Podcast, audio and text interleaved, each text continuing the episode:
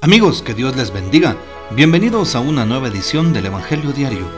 Estamos a miércoles 30 de marzo, en esta cuarta semana del tiempo de Cuaresma, justamente en el penúltimo día de este mes. Démosle gracias a Dios por todas sus bendiciones.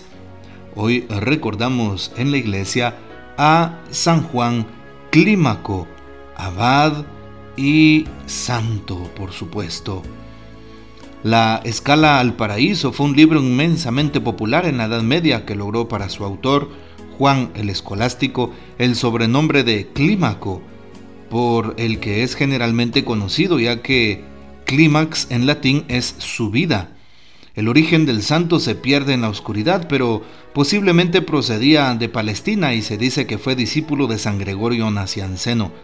A la edad de 16, años se unió a los monjes establecidos en el monte Sinaí. Después de cuatro años que pasó probando su virtud, el joven novicio profesó y fue puesto bajo la dirección de un hombre santo llamado Martirio. Guiado por su padre espiritual, dejó el monasterio y se instaló en una ermita cercana, aparentemente para acostumbrarse a dominar la tendencia a perder el tiempo en ociosas conversaciones. Al mismo tiempo nos dice que bajo la dirección de un director prudente logró salvar obstáculos que no habría podido vencer si hubiera intentado hacerlo por sí solo. Tan perfecta fue su sumisión que tuvo por regla nunca contradecir a nadie ni discutir cualquier argumento que sostuvieran aquellos que lo visitaban en su soledad. Después de la muerte de Martirio, cuando San Juan tenía 35 años de edad, abrazó por completo la vida eremítica en Tole, un lugar solitario, pero suficientemente cercano a una iglesia que le permitiera a él y a los otros monjes y ermitaños de la región poder asistir los sábados y domingos al oficio divino y a la celebración de los santos misterios. En este retiro, el santo pasó 40 años adelantando más y más en el camino de la perfección. Leía la Biblia con asiduidad,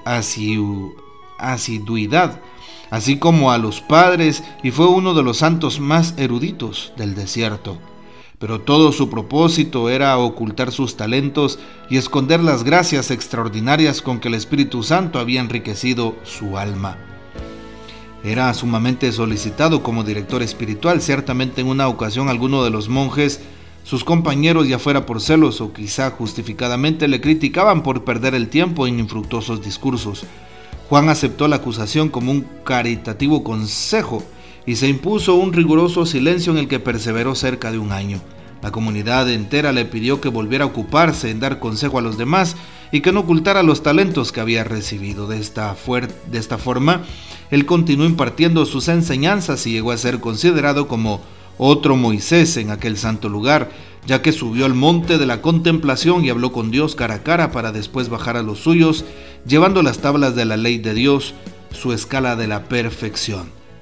Pidamos pues la poderosa intercesión de este gran santo, San Juan Clímaco. Bien, hoy en la liturgia de la iglesia vamos a escuchar el texto bíblico tomado del Evangelio según San Juan, capítulo 5, versículos del 17 al 30. En aquel tiempo Jesús dijo a los judíos que lo perseguían por hacer curaciones en sábado, Mi Padre trabaja siempre y yo también trabajo. Por eso los judíos buscaban con mayor empeño darle muerte, ya que no solo violaba el sábado, sino que llamaba Padre suyo a Dios, igualándose así con Dios. Entonces Jesús les habló en estos términos, Yo les aseguro, el Hijo no puede hacer nada por su cuenta, y solo hace lo que le ve hacer al Padre. Lo que hace el Padre también lo hace el Hijo. El Padre ama al Hijo y le manifiesta todo lo que hace.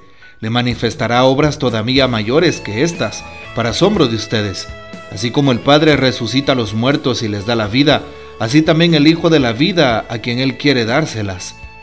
El Hijo da la vida a quien Él quiere dárselas. El Padre no juzga a nadie porque todo juicio se lo ha dado al Hijo para que todos honren al Hijo como honran al Padre. El que no honra al Hijo tampoco honra al Padre.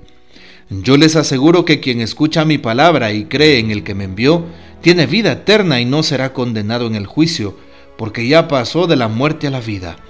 Les aseguro que viene la hora y ya está aquí, en que los muertos oirán la voz del Hijo de Dios y los que la hayan oído vivirán.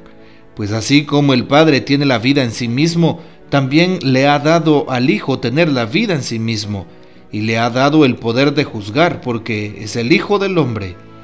No se asombren de esto, porque viene la hora en que todos los que yacen en la tumba oirán mi voz y resucitarán. Los que hicieron el bien para la vida, los que hicieron el mal para la condenación.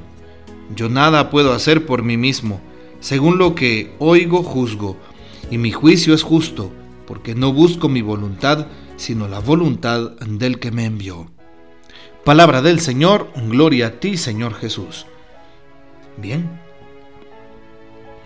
Hoy que podemos hablar sobre el Evangelio que se nos proclama, nos damos cuenta precisamente de cómo Jesús empieza a hablar también con los judíos.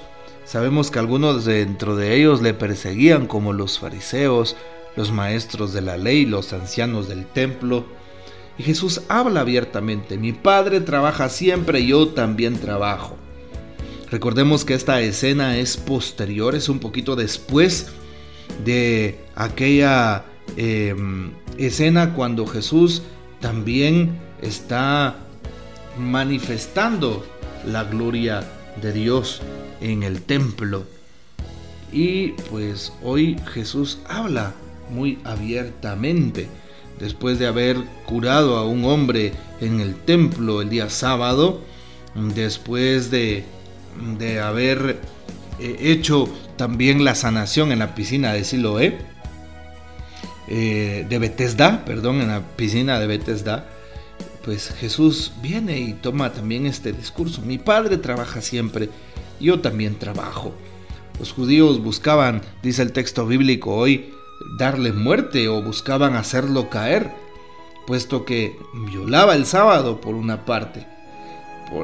en segundo lugar, les estaba quitando autoridad con su forma de decir las cosas. Tercero, eh, también llamaba a Dios, le llamaba Padre, Papá, que era una blasfemia grande, para nosotros sería un sacrilegio, porque se estaba igualando a Dios y le decía Papá. Nadie podía mencionar a Dios, nadie podía decirle su nombre, mucho menos nadie podría decirle papá. Eso era impensable. Jesús lo hacía con toda propiedad y confianza, sabiendo que venía de Dios y a Dios regresaba, sabiendo que todos aquellos que, que eh, pues se acercaban a la vida de Jesús, Jesús entonces les permitía gozar de ser hijos del Padre Dios. Y esta es la gran noticia que Jesús nos da, aparte de la salvación por su muerte en la cruz, nos hace hijos de Dios, hijos en el Hijo. Eso es lo que somos.